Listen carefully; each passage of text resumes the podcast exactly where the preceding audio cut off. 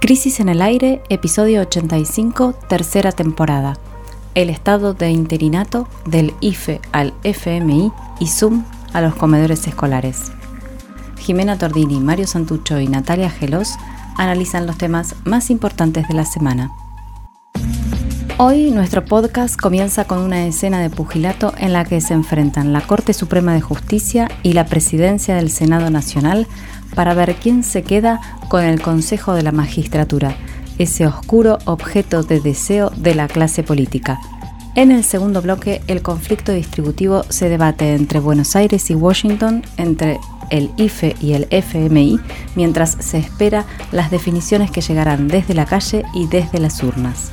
Por último, una campaña ciudadana y un proyecto presentado por una legisladora porteña pusieron en el tapete un grave problema que viene de largo pero nunca estalla, la mala alimentación. Bienvenidos a Crisis en el Aire.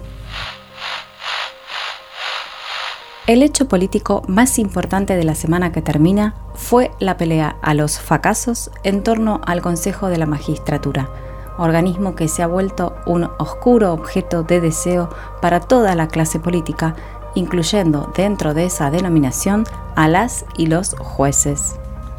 De un lado del ring, la Corte Suprema de Justicia que dictó un fallo grotesco.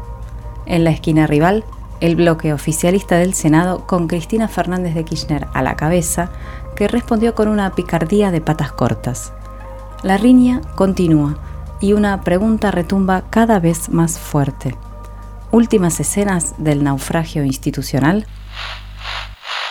Bueno, vamos a tratar de recomponer en este programa eh, los elementos principales de lo que pasó esta semana para hacerse una idea de por qué hay tanta libido puesta en esta disputa de Palacio. Y para eso hay que entender primero qué es el Consejo de la Magistratura, algo que se da por sentado en todas partes, pero que con la gente que vas hablando en distintas circunstancias es como, ¿y eso qué es? ¿Para qué sirve? Bueno, el Consejo de la Magistratura es un organismo que fue creado por la reforma constitucional de 1994 que, como algunos recordarán y otros tal vez no porque son muy jóvenes, surgió de un acuerdo entre el por entonces caudillo del peronismo Carlos Menem y el declinante, pero todavía líder radical, Raúl Alfonsín. Menem en ese momento contaba con una amplia hegemonía y quería la reelección. Alfonsín le dio esa posibilidad, la de la reelección, y a cambio logró algunos avances institucionales. Uno de esos fue el Consejo de la Magistratura. Bien, la pregunta entonces es por qué o en qué sentido el Consejo de la Magistratura fue en ese momento, en la década del 90, un avance institucional, ¿no? Eh, Ahí básicamente por dos cuestiones. Hasta ese entonces los jueces eran nombrados por el presidente directamente, que los elegía, los seleccionaba entre la cantidad de jueces que estaban en principio habilitados, o de abogados, o de, eh, bueno, todos los funcionarios judiciales que pueden llegar a ser jueces. El, presidente seleccionaba alguno y lo presentaba ante el Senado que tenía que aprobarlo o no, o desaprobarlo. Eh, si el oficialismo tenía mayoría en la Cámara Alta, como sucedía precisamente en este momento, en donde el menemismo tenía una amplia hegemonía, podía controlar a Piaget el poder judicial.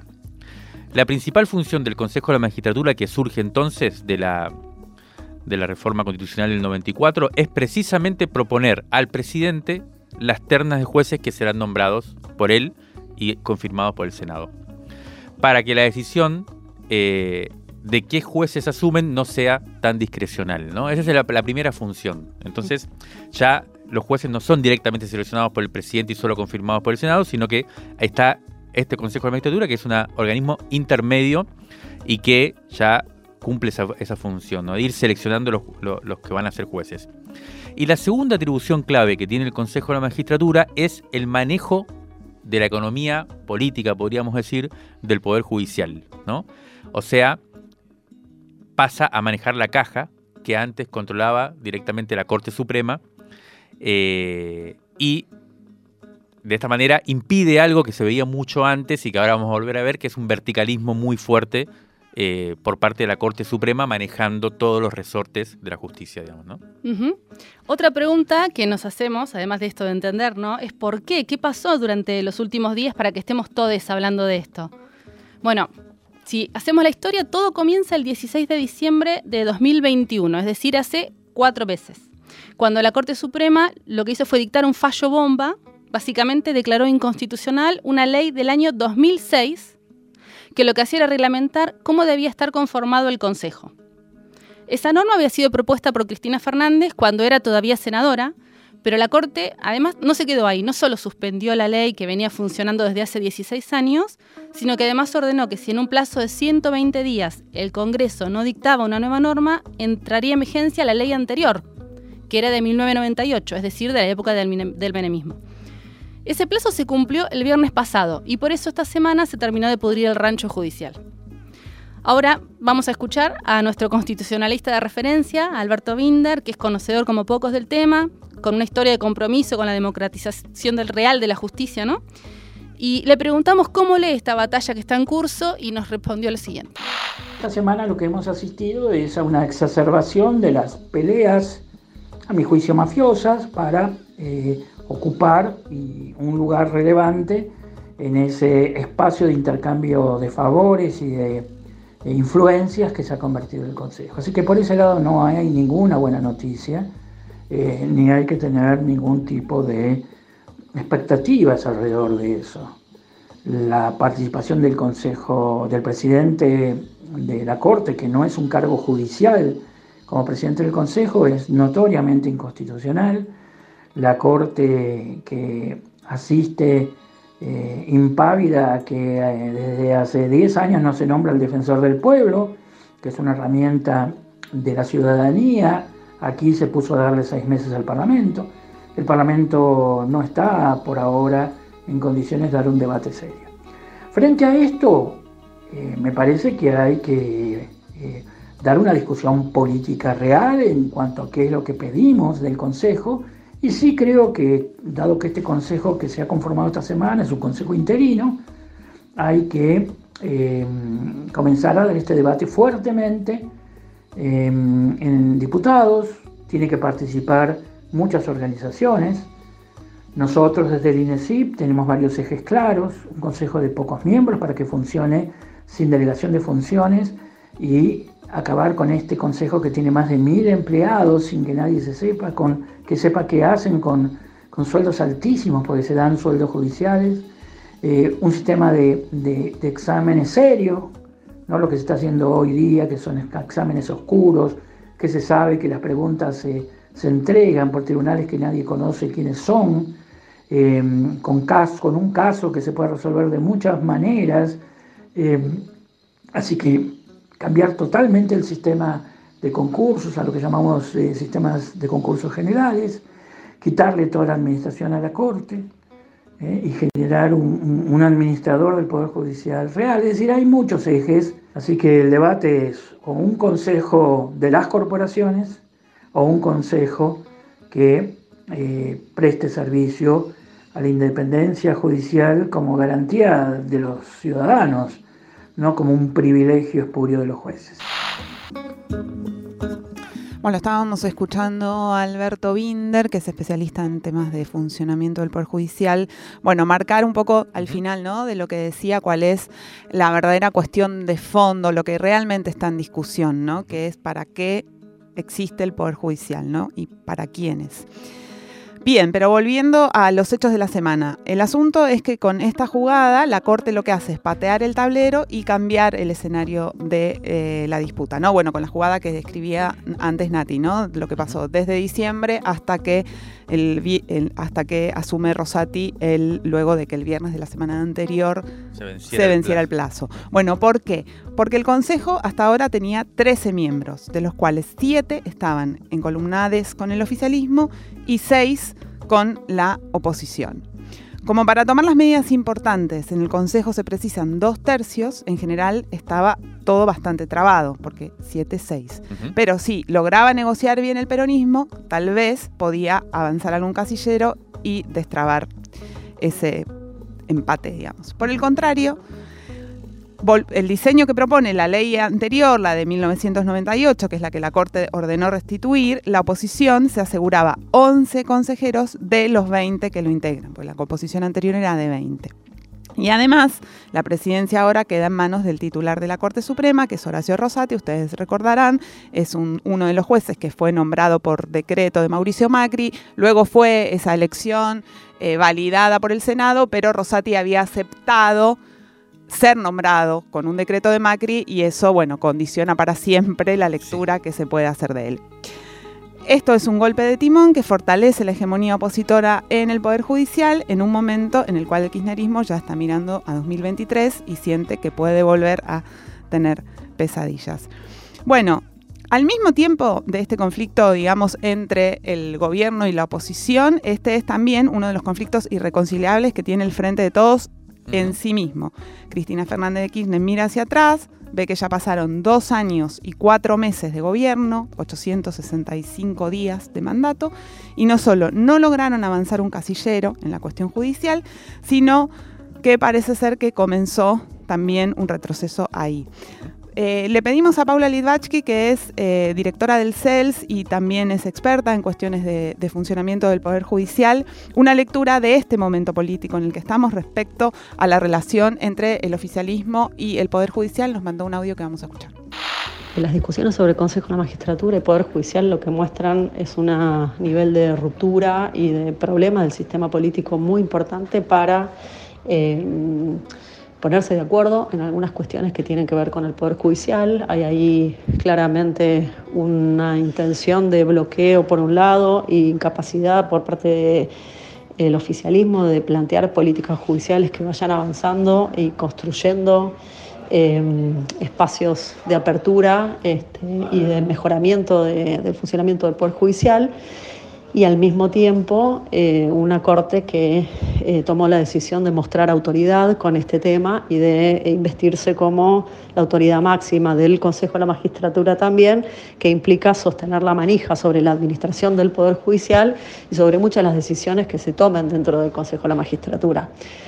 Esto obviamente hay muchas discusiones sobre cuáles son las mejores leyes, las reformas que se hicieron, los problemas que tuvieron esas reformas pero eso parece muy lejano a las discusiones cotidianas de la, gente. Lo importante en todo caso em, es que está en discusión de fondo una em, incapacidad para romper los bloqueos, para avanzar con, modelo, con un modelo de justicia como es el que en principio propone el oficialismo, bueno o malo, pero ese es el que propone, y em, la resistencia de la oposición junto con la Corte para que cualquier avance de ese tipo se pueda dar. En última instancia, lo que termina pasando es un fracaso muy importante sobre cualquier política judicial que pretenda eh, mejorar el funcionamiento, democratizar su funcionamiento, abrirlo, y eso es lo que eh, esperamos que se pueda abrir o discutir en el futuro con una posible nueva ley del Consejo de la Magistratura que también discuta un poco y que también se discuta eh, la conformación de la Corte, el rol de la Corte, la relación con el sistema político, qué significa la independencia, digamos que estén claras las reglas de juego, por supuesto también entre la relación entre el sistema político y el Poder Judicial. Bueno, la escuchábamos a Paula Didbashki, eh, directora ejecutiva del CELS, eh, planteando un poco la discusión ¿no? de, cómo, de cómo el gobierno queda eh, haciendo un balance ¿no? de, la relación con la justicia o de la política judicial y, empieza a ver eh, que se ha perdido un tiempo precioso. Y sí, dentro de, esto, em, lo, que, lo que en esa secuencia lo que hay que tener en cuenta es que el gobierno no logró nombrar al Procurador General de la Nación, no logró proponer eh, los nuevos integrantes para la Corte y tampoco logró sancionar la ley del Consejo de la Magistratura que la Corte le decía que tenía que sancionar, ¿no? E, esa es como la, película. Exacto. bueno, por eso, estamos. Eh, eh, ahí aparece una cosa también que es nueva eh, y que es lo que vamos a ver ahora, porque si se pensaba que ya el entrevero estaba más o menos contado de todo este entramado judicial complejo, no, ahora vamos a ver cuál fue la. de qué manera se ripostó, para usar una palabra muy precisa, desde el lado del de, eh, Frente de Todos, ¿no? Y acá aparece una novedad, que es que directamente desde la presidencia del Senado, ¿no? a cargo de Cristina Fernández de Kirchner, se organiza una estrategia de respuesta concreta y bastante audaz, ¿no? En cierto modo pícara, pero también bastante audaz. Ya se está anunciando para la semana que viene también eh, que va a haber una ofensiva por parte del Poder eh, Legislativo para proponer una, una, ampliación de la Corte, como decías, que es una de las deudas pendientes. Pero si nos metemos concretamente en lo que pasó esta semana, lo que sucedió fue que el martes hubo una jugada institucional sorpresiva y, como decía antes, llena de picardía, anunciada desde el Senado de la Nación, no, no, personalmente por Cristina Fernández de Kirchner, pero todo el mundo sabe que está detrás de esta estrategia, en donde se anunció la ruptura del bloque oficialista. De repente, el bloque del Frente de Todos se rompió. Y todo el mundo dijo, ¿y esto qué pasó? Martes a la noche, ¿no? Sí. El, el, bloque contaba con 35 senadores, recordemos que hay 72 en total en la Cámara Alta, el bloque era mayoritario, el, del Frente de Todos, con 35 le falta uno para tener la mitad, pero de repente se rompe y quedan 21 senadores oficialistas eh, eh, bajo un bloque que se llama Frente Nacional y Popular, y por otro, uno nuevo que se conforma con 14 miembros, que pasa a llamarse Unidad Ciudadana, retomando el antiguo ¿no? sello partidario de Cristina Fernández de Kirchner cuando en el 2017 fue a enfrentar al macrismo casi sola. Eh, y entonces pasó a ser este Unidad Ciudadana, este nuevo bloque, la segunda minoría, ¿no? Quedaba. El, primer, el bloque mayoritario sigue siendo el oficialismo, en este caso el Frente Nacional Popular, con 21 senadores. El segundo pasan a ser los radicales, que tienen 18 senadores. El tercer bloque pasa a ser Unidad Ciudadana, que queda con 14 miembros. Y cuarto queda el PRO, con 9 senadores. ¿Por qué hizo esto Cristina? Bueno, porque la composición precisamente del Consejo de la Magistratura nuevo, eh, el, que propuso la Corte y el que comenzó a regir esta semana, porque el viernes pasado se venció el plazo que había dado, y este lunes comienza a regir el nuevo Consejo, bueno, esa composición, que está regida por la ley del 98, prevé la participación de ocho legisladores en lugar de seis, como venía siendo hasta ahora, y se suma uno nuevo por diputados y uno nuevo por senadores, con la siguiente repartición.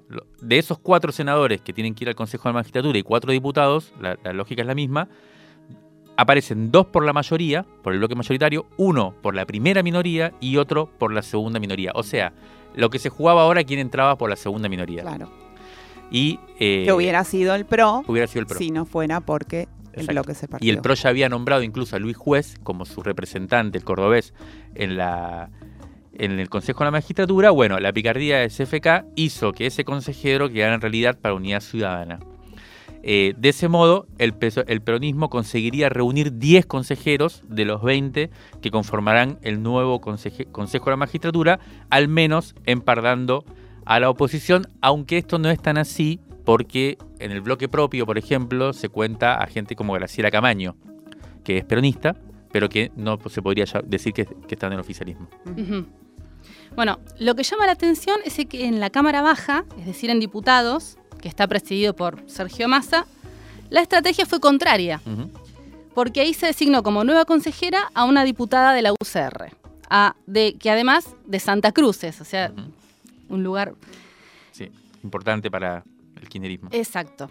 Para mayor enredo, tanto en la Cámara, en una Cámara como en la otra, ambas designaciones fueron denunciadas como ilegales ante la justicia. Así que sigue todavía lo complejo, ¿no?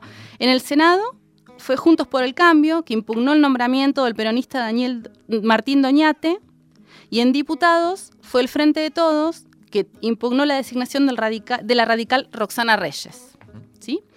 Ahora lo que hay que ver es cómo terminan definiendo estos dos lugares en disputa, pero a primera vista lo que se percibe es un avance claro por parte de la cúpula del Poder Judicial, que así recobra una verticalidad casi soviética y de alguna manera también elude cualquier pretensión de control por parte de los otros dos poderes de la República. Le preguntamos al ex juez Luis Arias, actual concejal, por el Frente de Todos en la ciudad de La Plata, que es la capital de la provincia de Buenos Aires, le preguntamos cómo evalúa él la jugada de la Corte Suprema. Escuchemos qué nos dijo. La cuestión del Consejo de la Magistratura tiene, desde mi punto de vista, varias aristas. Una de ellas es la técnica del fallo, eh, en la que yo no encuentro eh, una irracionalidad manifiesta, aunque no coincida con el contenido. Luego hay otra cuestión que tiene que ver con la intencionalidad de la Corte. Yo sí creo que la Corte aprovechó un momento de debilidad política del gobierno para alzarse con el órgano de designación de, los magistrados, que además tiene la potestad disciplinaria y la administración de los recursos del Poder Judicial. Y otra es la dimensión ética, porque Rosati aceptó violar eh, la Constitución Nacional para ser designado por decreto en la Corte eh, Suprema de la Nación. Esta persona que aceptó violar la Constitución ahora es la que tiene a su cargo la designación de, los jueces y el control de la potestad eh, disciplinaria. La cuestión es a quién responde la Corte, qué intereses representa. ¿Son los intereses de las minorías poderosas del poder real en la Argentina? Eh, no nos olvidemos, por ejemplo, que Rosenkrantz viene de representar a las grandes corporaciones internacionales siendo abogado, ahora se descubrió que tiene cuentas offshore incluso, y a los grandes medios de comunicación. Creo que esos son los poderes reales que están detrás de la Corte y que lo impulsan a alzarse con el control del sistema de asignación de los magistrados porque quieren jueces a su favor, porque temen que sean afectados sus intereses y los de sus aliados políticos, que son nada más ni nada menos que los sectores de la derecha argentina.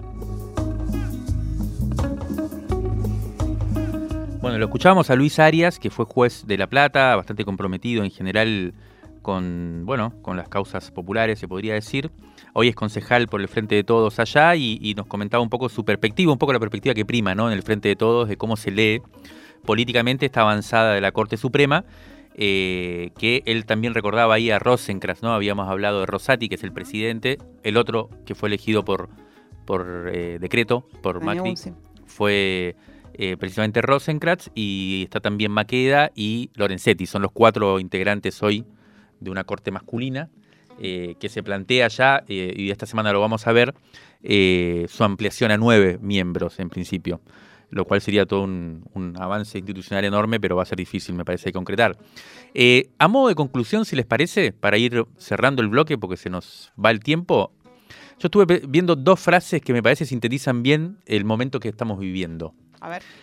Una surgió en el intercambio con Binder, mientras estábamos preparando el bloque y, preguntándole a él cómo veía todo esto. Él está ahora por el sur, en Esquel. Eh, y él plantea esto de una república en interinato. O más precisamente diría yo, un estado de interinato, ¿no? Como vieron la, categoría de Agamben, un estado de excepción. Eh, bueno, en este caso sería un estado interinato. Porque cada vez más las distintas instancias institucionales están suspendidas. Como si estuvieran en una condición de transición o de transitoria, de transitoriedad permanente, un poco lo que decías antes, Jime, con respecto al Consejo, no, al Ministerio al Procurador, ¿no? Sí, a la Procuración General de la Nación. Bueno, eh, ¿por qué pasa esto? En principio uno podría decir porque falta una hegemonía clara o una capacidad, una capacidad de decisión que sea capaz de proveer cierto horizonte o por lo menos un rumbo definido. Y también, otro podría decir desde otro punto de vista, por la falta del famoso consenso entre las distintas facciones de la élite política y económica nacional que no se ponen de acuerdo en cómo organizar el tablero político, digamos. Sí, ahí como que la imagen de, de Alfonsín y Menem, ¿no? Es como esa utopía de la clase política que parece no volver nunca más. Ese último momento en que se pusieron, se pusieron a caminar por los jardines de olivos y decidieron un poco algunas cosas. Eh, bueno, eso no parece estar, entre otras cosas por suerte, ¿no? Porque recordamos, yo por lo menos todavía en ese momento ya militaba eh, en la universidad y demás y nos parecía un escándalo el Pacto de Olivos. Pero bueno, eh, lo que queremos decir es el estado interinato. El Consejo de la Magistratura entró ahora en ese estado de interinato porque estás regido por una ley del 90 y algo que hay que reformar y que la, hay que eh, hacer una, una, ley nueva, pero no se logra hacer. El Ministerio Público Fiscal, ya lo decías antes, Jime, hace dos años, ¿no? Que no tiene procurador. Desde hay un procurador interino desde que el macrismo desplazó a la procuradora Alejandra Gils Carbó, ¿se acuerdan? Sí. Eh, desde entonces. Ah, hace más de dos años, desde el Claro, desde entonces está Casal, que tiene un cargo interino y nunca se logró nombrar un procurador. ¿Se acuerdan? El albertismo había propuesto a Daniel Rafecas, eso no prosperó dentro de la alianza gobernante y aquí estamos. Y no se sabe quién va a ser. Eh, la misma situación en la Agencia Federal de Inteligencia, donde también no hay un interinato, en este caso de Cristina Camaño. Intervención, sí. Una intervención eh, que también puede ser eh, pensada como... Lo mismo, ni hablar de la Defensoría del Pueblo, un órgano fundamental. Más de 10 creo que- años. creo que Binder lo decía, en donde no se ponen de acuerdo para nombrar quién va a ser el defensor del pueblo. Bueno, y esto puede seguir extendiéndose a otra cantidad de, de- de- de lugares. Me pareció interesante esto, como, bueno, no hay una hegemonía clara, no hay un, un- hay un estado de interinato. Y la segunda frase, para cerrar ya, eh, que nos resume bien, nos sintetiza bien qué significa esta puja desde el punto de vista de la coyuntura política, nos viene del analista Jorge Asís, que en su habitual columna semanal escribió esta semana una de esas sentencias que resumen con sencillez la complejidad del ambiente. Dijo así, la parálisis del Ejecutivo resulta atenuada por la relativa eficacia del legislativo, mientras se asiste a la ofensiva implacable del Poder Judicial. Es como si la disputa comenzara a darse de una manera descarnada entre una corte decidida a arremeter frontalmente contra un gobierno débil que no cesa de cuestionarla, y quien responde es directamente la vicepresidenta del Senado sin mediación del Poder Ejecutivo. Mientras tanto, hoy los ruralistas, la gente del agro, negocios, salen a la calle en contra de cualquier pretensión redistribucionista, pero de eso vamos a hablar en el próximo bloque. Válvulas de papel, aire, podcast y transmisor. Crisis en el aire. Revista sonora transmedial.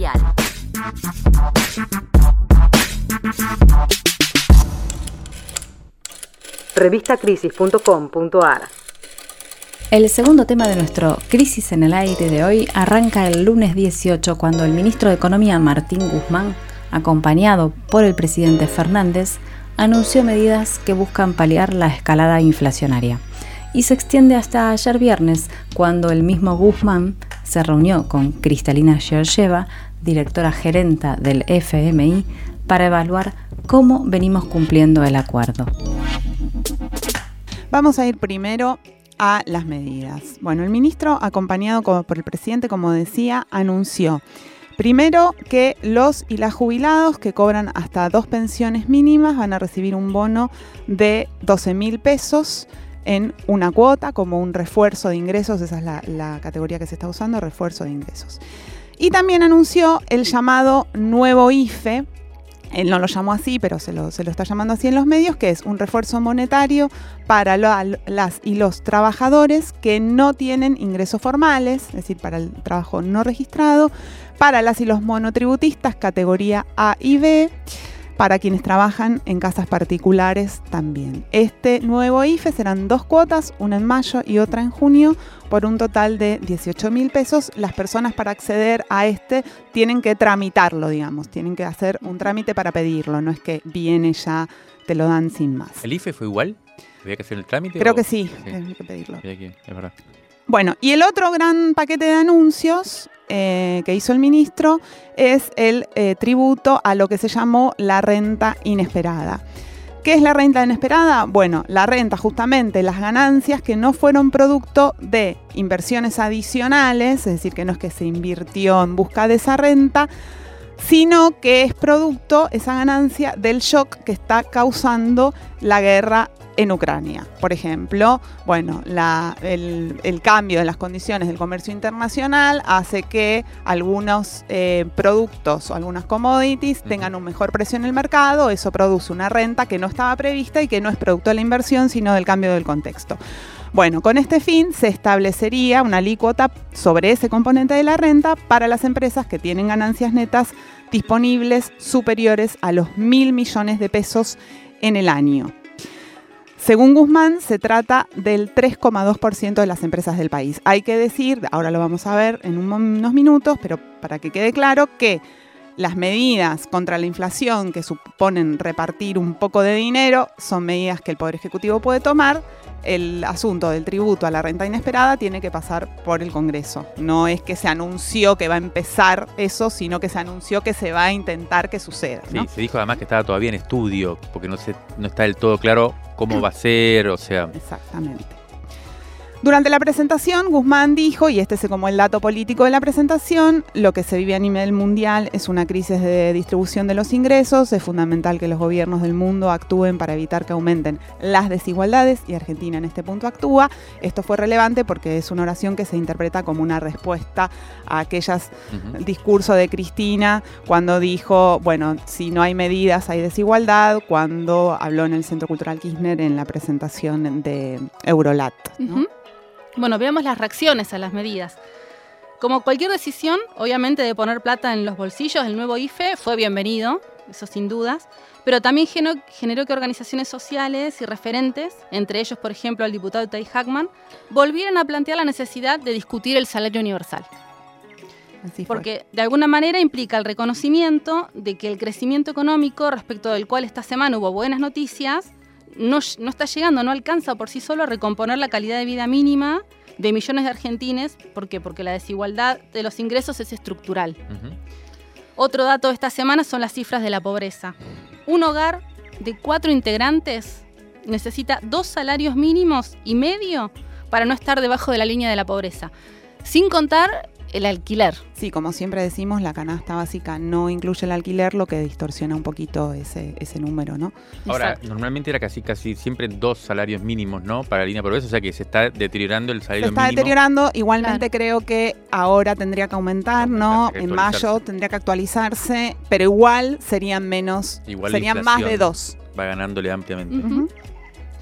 Y la mala es que, bueno, que ayer el sitio de web de ANSES, donde se tramita el, ingreso suplementario, colapsó y estuvo caída. Mm. Eh, había noticias que decían, bueno, que esperen, que hay tiempo, como para que no entren todos en el mismo momento, pero bueno, obviamente... incluso la web de ANSES decía, hay millones de personas tratando de ingresar, ¿no? Esa idea de millones de personas.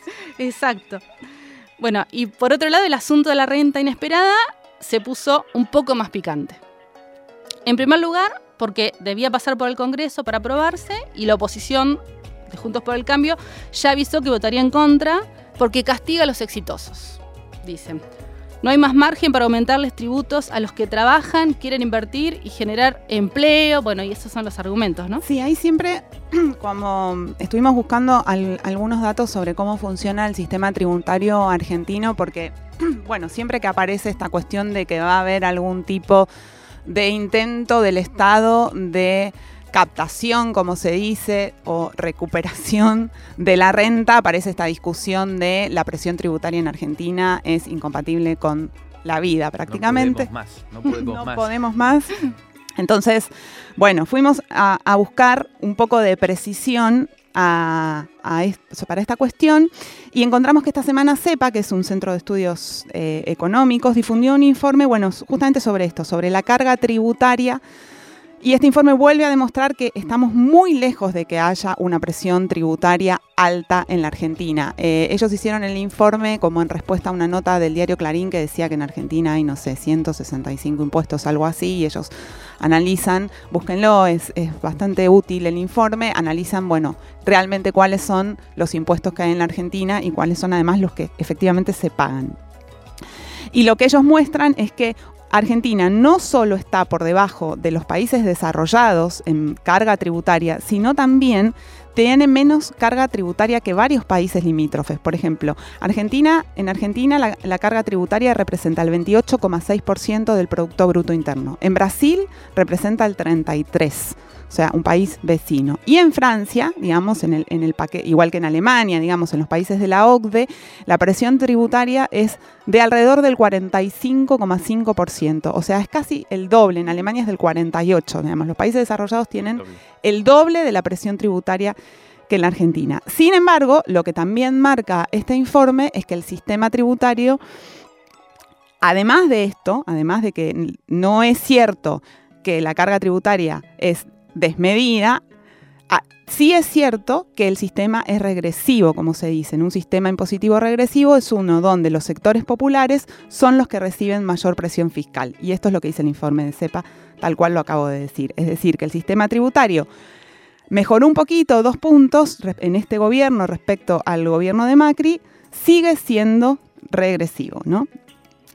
Pero bueno, volviendo un poquito a la viabilidad del proyecto, que como decíamos, se tiene que tiene que llegar al Congreso y tendría que votarse. Ya la oposición además anunció su total... La, por un lado, la oposición dijo que ni, ni en pedo salieron todos a tuitear y a explicar, bueno, en realidad esto se paga ya con ganancias, bueno, lo de siempre, pero además también están las internas dentro del oficialismo que complican bastante cualquier iniciativa de este tipo, que como toda iniciativa de este tipo, es decir, como toda iniciativa que pretende enfrentar a los, como les decimos, poderes fácticos, necesita un nivel de cohesión importante para dar esa disputa. Incluso antes de que se hiciera el anuncio oficial, Julián Domínguez, que es el ministro de Agricultura, dijo que no hay renta inesperada en el campo. Y este es el sector que convocó, como decías antes Mario al final del bloque anterior, para hoy sábado un tractorazo en la ciudad de Buenos Aires que, entre otras cosas, va a protestar contra la mentada presión impositiva, una suerte de demostración de fuerza preventiva, ¿no? Antes de que esto llegue al Congreso, ahí está la protesta. Sí. Es el principal reclamo, me parece, de la marcha que va a salir ahora al mediodía. Vienen en tractores desde, Libertador y Udaondo, creo que es la cancha de River ahí, hasta el Congreso. No, hasta la clase de Plaza de Mayo. Eh, y como decís, ¿no? O sea, ya es una forma de presionar eh, Bueno, la cuestión es que el ministro, dijimos, el lunes anunció las medidas, el martes se fue a Washington junto con los equipos técnicos del Ministerio de Economía y del Banco Central, porque eh, está, está, ya sesionando durante toda esta semana una asamblea anual de primavera en Estados Unidos del FMI, ¿no? en donde se discuten un montón de temas, están todos los funcionarios y funcionarias, eh, los ex también, eh, y se están dando muchos debates y el ministro estuvo en cada una de esas reuniones eh, y por supuesto tuvo una reunión anoche especial con Cristalina Georgieva, que es la actual presidenta del FMI, para discutir el caso argentino. De ahí salió y dio algunas precisiones diciendo que, bueno, ahora vamos a ver un poco las declaraciones, pero eh, antes hay que, hay que decir que esto está en el marco de las famosas revisiones trimestrales que empiezan en mayo. En la semana nos comunicamos, nos tratamos de comunicar con el ministro, con el ministerio y nos dijeron para, preguntarle a ver si había precisión de cuándo sería esta primera revisión. Nos dijeron que todavía no tenía fecha, no sé si ayer la habrán puesto. Em, dedicó también una parte de la agenda a la cuestión energética, con la intención de posicionar al país en el mercado mundial del gas natural licuado, proyectando la tan mentada potencialidad de vaca muerta. Y según las declaraciones de Guzmán, eh, luego de la reunión ayer a la, noche, con Cristina Georgieva, todo viene viento en popa, ¿no? Eh, había muchas expectativas de qué podía pasar, si ya iba a haber eh, revisiones o, cambios, y Guzmán salió con un discurso bastante optimista, diciendo que la inflación que por efecto de la guerra en Europa está por encima de, lo previsto, eh, va a estar eh, contemplado, digamos, como parte de, las metas que se habían propuesto, no, no va a ser una grave infracción esa. Y la cuestión de las tarifas energéticas, que sí va a ser un problema, eh, porque estamos en las cercanías del, invierno y empieza a complicarse el tema. Y además es uno de los puntos en los que también hubo diferencias hacia el interior del frente gobernante. Bueno, esa cuestión también estaría planificado como una de las de los riesgos que, van a ser asumidos, sin embargo, en el marco del acuerdo. Dijo textualmente, las metas no las vamos a cambiar. Lo que hay es una repriorización en un contexto excepcional. Repriorización, otro tema, otro término para, para, aprender en este tiempo. Sí. Antes hablaba de reperfilamiento, ahora de repriorización. Eh, bueno, ante este contexto excepcional que es la guerra, eh, priorizando, por ejemplo, la política de protección social dado el impacto en los precios de alimentos. Bueno, estamos en esta situación y lo que decíamos, se juega la cuestión redistributiva en Argentina entre el IFE y el FMI. Ya salió el número 51 de Revista Crisis, Audacia Cero. Apuntes para comprender la crisis del gobierno del Frente de Todos. Pedila ahora mismo en revistacrisis.com.ar. Ale Berkovich destripa el acuerdo con el fondo. Conversación con los jóvenes por el clima sobre cómo hacer política cuando no hay futuro. Mario Santucho viajó a La Habana y entrevistó a Silvio Rodríguez. ¿Qué pasa en Cuba después de las protestas? Y mucho más. Natalia Gelos desde las cenizas de Corrientes. Una radiografía del narco matancero, la guerra en Ucrania, las Malvinas como nunca las habías visto antes y el boom de los eSport en Argentina. Suscríbete y te la mandamos sin costo de envío a todo el país. Crisis, una revista que te queda. Revistacrisis.com.ar Rescate emotivo, un diamante impreso en una crisis, 1973-2021. Crisis 54, octubre de 1987.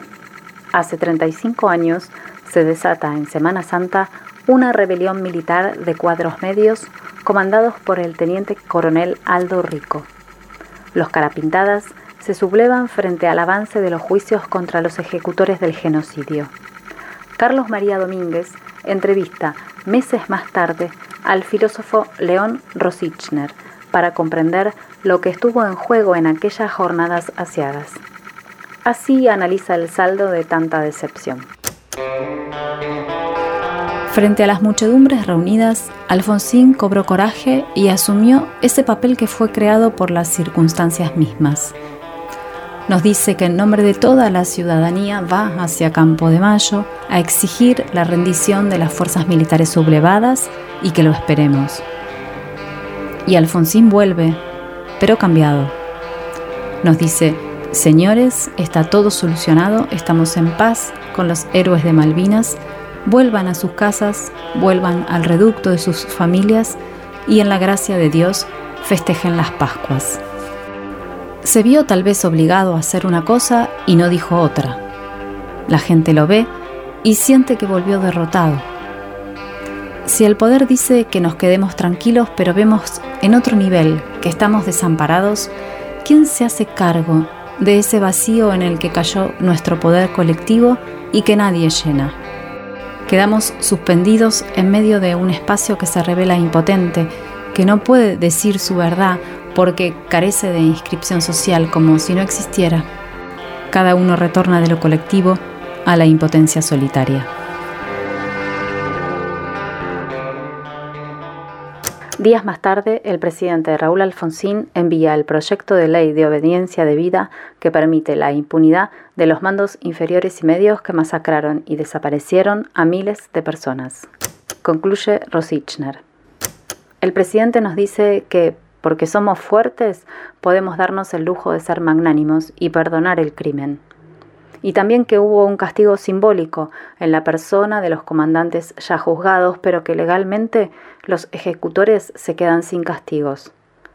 Los cuerpos sienten y perciben el sentido claro. Perdimos.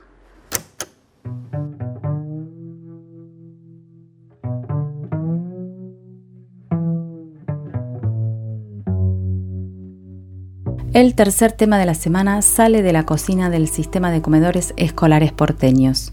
En estos días, un proyecto de ley presentado por la legisladora Ofelia Fernández y en paralelo la movida de cooperadoras y familias de la comunidad educativa para visibilizar los reclamos por la mala calidad de la comida que se sirve en los comedores de las escuelas públicas de la ciudad de Buenos Aires, encendieron una pregunta. ¿Por qué es tan mala la alimentación que el gobierno de Horacio Rodríguez Larreta le entrega a buena parte de los pibes porteños?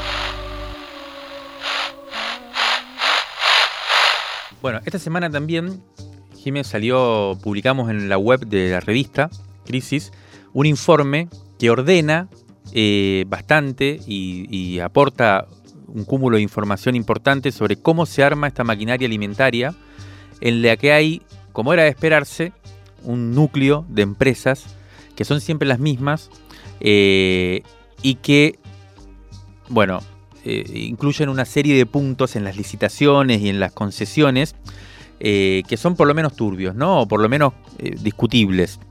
y que hasta el momento nunca se habían mirado con atención, o al menos quienes lo habían hecho no, no, no se había logrado del todo poner en, el tapete con, fuerza, digamos, la discusión. Bueno, y en estos días, por eso quisimos traerlo también al programa, eh, ha empezado a, discutirse mucho, sobre todo en las redes, menos en los medios, que no toman tanto estos temas, pero sí con mucha fuerza en las redes sociales y en esas especies de medios de comunicación tan efectivos que son los grupos de WhatsApp de los madres, padres e integrantes general de la comunidad educativa circuló muchísimo. Eh, bueno, eh, la, campaña que se está haciendo desde, desde toda una red de, padres y madres de diferentes escuelas, de muchas escuelas de la Ciudad de Buenos Aires, y también este proyecto de ley presentado, como decíamos antes, por Ofelia Fernández, y una convocatoria a un encuentro, a una especie de asamblea eh, ahí pública frente a eh, la legislatura, frente al edificio de la legislatura que tuvo que, eh, lugar ayer a la tarde y eh, donde participaron muchos y- pibes y pibas de secundario. porque claro, esto hay que decir que involucra a el servicio de alimentación de los jardines escolares, de las escuelas primarias de la ciudad y también de los secundarios. Y va desde eh, los almuerzos que se hacen en las escuelas de doble turno, pero también las viandas, las meriendas, y bueno, Sí. es un montón de, de- de cuestiones que, que ahí hay una complejidad que ya vamos a explicar. Pero eh, quería com- comentar estas dos cosas. Por un lado, el informe que presentamos y que recomendamos leer, escrito por Ornella Rapalini y Florencia Ferioli, que se llama La alimentación en los colegios no para, eh, la mala alimentación en los colegios no para. Eh, y por otra parte, esta, esta reunión que tuvo lugar ayer pública en la calle, en donde los principales eh, ejes de quejas que, que- que aparecieron eh, fueron, por un lado, la mala preparación y elaboración de las raciones y, y las viandas en, en los colegios, la magritud, si no sé si se llama así, o la, Lo magro de lo las- magro de, la- de las raciones mismas que se entregan en algunos colegios, en lo- quizás en la mayoría. El complejo sistema de becas que ha implementado es muy raro, porque teóricamente los padres y madres que necesitan o que quieren que sus hijos coman en las escuelas tienen que pedir una beca, pero a su vez, y entregar un montón de información de por qué necesitan esa beca, pero al- a su vez no está claro cuándo se adjudica, cuándo no. Lo cierto es que parece que el gobierno se queda con mucha información a partir de ese sistema. Eh, después está también la, la- eh, aparece la idea de que hay muchos hidratos de carbono encubiertos en esa alimentación y muchos productos ultraprocesados. Ujú. Y eh, en el peor de los casos se han dado intoxicaciones en algunas escuelas. ¿no? Exacto. Primero como para entender cómo funciona este sistema, ¿sí? Hay un montón de ordenanzas, leyes y demás, pero bueno, el marco es el programa de alimentación escolar que se rige por la ley 3704 de alimentación sustentable. Y el manejo se hace por licitación, ¿sí? Hay un régimen de compras y contrataciones y hay una ordenanza también, bueno, que, que ordena todo esto. La licitación pública para el 2022 tiene un monto calculado de 12 mil millones de pesos. Es cuatro veces más que el presupuesto destinado a infraestructura escolar. O sea que Y- no es poca plata. Exacto, es, es mucha plata. Y eso es para, o sea, lo que abarcaría son 291 mil alumnos y alumnas en 1.543 establecimientos educativos. Ayer estábamos mirando como el, el cuadro, ¿no? Con todas las escuelas por distrito y las raciones que se dan, si sea desayuno, merienda, eh, almuerzo, es, es- es muchísimo, muchísimo, muchísimo. Y para todo eso hay unas 19 empresas que desde hace años, además, gracias a un aceitado sistema de selección, mantienen el control de la alimentación, salvo en los casos que es autogestionado, que son los menos. Poquitas. Son poquitas. Vamos a hacer una cosita, eh, Nati, ahí, que es Sí. que eh, no en todos lados hay mala comida. Eso también hemos visto a partir de la publicación del informe en la web. Aparecieron incluso colaboradores, gente cercana, que dice que en, en los colegios donde van sus hijos eh, se come bien, pero eh, sí podríamos decir que hay la mayoría eh, está en esta condición de mala alimentación y por eso estamos pensando hacer un relevamiento en todas las escuelas, en estas 1.500 establecimientos que decías, para ver cuál es la proporción y en los lugares donde funciona bien, incluso por qué. Exacto. Después hay un tema también que lo que tenemos que preguntarnos, pero bueno, después vamos a, a- ir sobre esto, pero es ¿qué significa comer bien o no? Sí, también. Porque quizá que los niños, las niñas no se quejen de cómo comieron, no se traduce en que sea bueno lo que están comiendo. O sea, no sé, pongo ejemplo personal, pero mi hijo dice, cuando, come bien cuando hay fideos y cuando hay carne, dice, no, salí con hambre. Digo, si yo me manejo porque mm, cuando se queja o cuando no, digo, lo que habría que hacer, que esto es lo que pone en evidencia, es cómo se controla eso que los chicos y las chicas comen, que era algo que no se estaba mirando, ¿no? Eh, entonces, bueno, el tema es empezar a pensar eso y a participar. Entonces, bueno, son 19 empresas que, además, en, en 2018, por ejemplo, con muchísima gente con la que hablamos, lo que dicen es que a partir de la pandemia, de la pandemia en adelante, el servicio empezó a dejar más que desear todavía.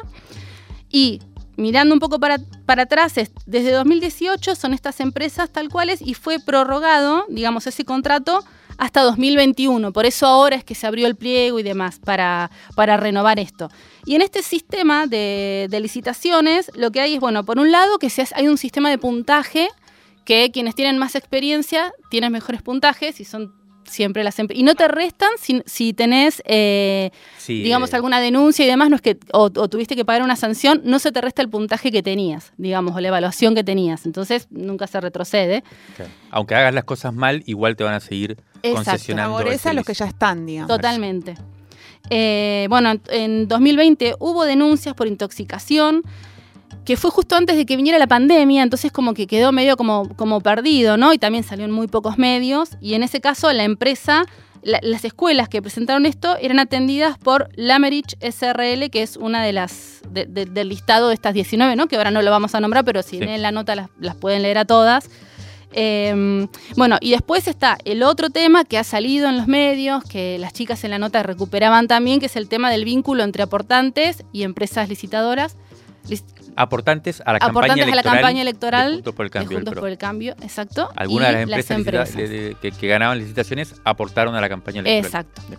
Eh, el tema es que ni siquiera este es el foco en este momento, ¿no? El foco es decir, bueno, ¿qué, están comiendo y cómo se controla eso? Hablamos con gente del Observatorio de la Ciudad, con familias que están involucradas en la campaña también. Y lo que decían es que todavía no se puede sistematizar por esto, esto que vos decías, Mario, ¿no? Decir, bueno, a ver eh, cómo, se, cómo se arma este mapa de, alimentación y demás, todavía no está hecho eso. Entonces lo que sí hay son testimonios de cooperadoras o de familias o de docentes que han podido probar estos platos porque la idea es estar cuando llega la comida, ver, analizar, ver si se pesa lo que se tiene que pesar, si la comida está en buenas condiciones o no. Un montón de cuestiones que lo que requieren es estar ahí y ver. Por eso decía, bueno, la, queja o no, pero después es ver cuando llega la comida que llega. testimonios. Exactamente. Llegan muchísimos testimonios de... de... hecho, tenemos, juntamos algunos para agarrar y para escuchar ahora. Sí, tengo ocho años eh, y estoy en tercero Nos dan medallón a veces con ensalada y me dan un medallón y muy poco medallón y muy poca ensalada. No, no es solamente el tamaño. El tamaño es una de las cosas, también el, sabor, los pibes no están comiendo, bueno. Entonces dijimos, bueno, empecemos a volver a, ir a probar. Esta es la segunda vez que vamos, pero hoy sí tuvimos más. O sea, tuvimos que hacer un acta y todo porque hasta el color del, pollo era raro, era oscuro, preguntamos por qué. Bueno, ahí se empezaron las discusiones, que, que el condimento que se quema, que no sé qué. Hay un exceso de sal que es increíble. Yo almorcé hoy con el grupo y por ejemplo había pollo, tipo pechuga de pollo con ensalada de lechuga y tomate. Y lo único que sentí era el gusto a sal. Extremadamente salado. Y las raciones, la verdad, es que son pobres en cuanto a cantidad. Por lo menos en jardín les sirven muy poquito. Yo estoy con sala de tres y se la dan tibia la comida tirando a fría. Eh, a veces los chicos me dicen, está frío, señor, y son fideos, ¿viste? Fideo con tuco. Eh, cuando hablé con las cocineras me dijeron, no, pero ellos son chiquitos y no pueden comer caliente. Yo entiendo que no pueden comer caliente, pero tampoco pueden comer frío. Bueno, escuchábamos ahí, ¿no? A, eh, bueno, a una nena de tercer grado, a docentes, estaba Martina, madre de una nena de jardín del Ravioli, y docente celadora del D octavo. También hablamos bueno, con Eduardo Barreiro, que es padre, que presentó amparos, hablamos con una docente de la Rodrigo Bueno, del barrio Rodrigo Bueno, que también decía esto, ¿no? Como que hay, además hay una cuestión con esto de las becas, de lo que se informa y lo que mandan. Mandan por las becas que se completan, digamos. Entonces, muchas veces, si no se llegó a, llenar ese formulario, eh, hay raciones que llegan de menos.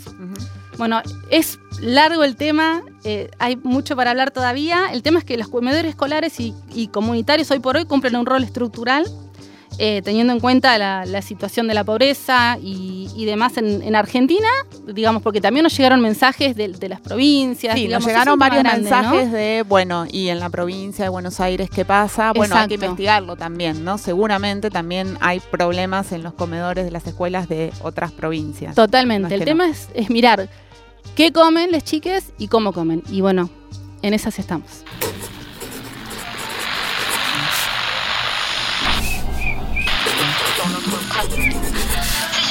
Crisis en el aire. Crisis en el aire. Los sonidos de la tinta y sus discusiones.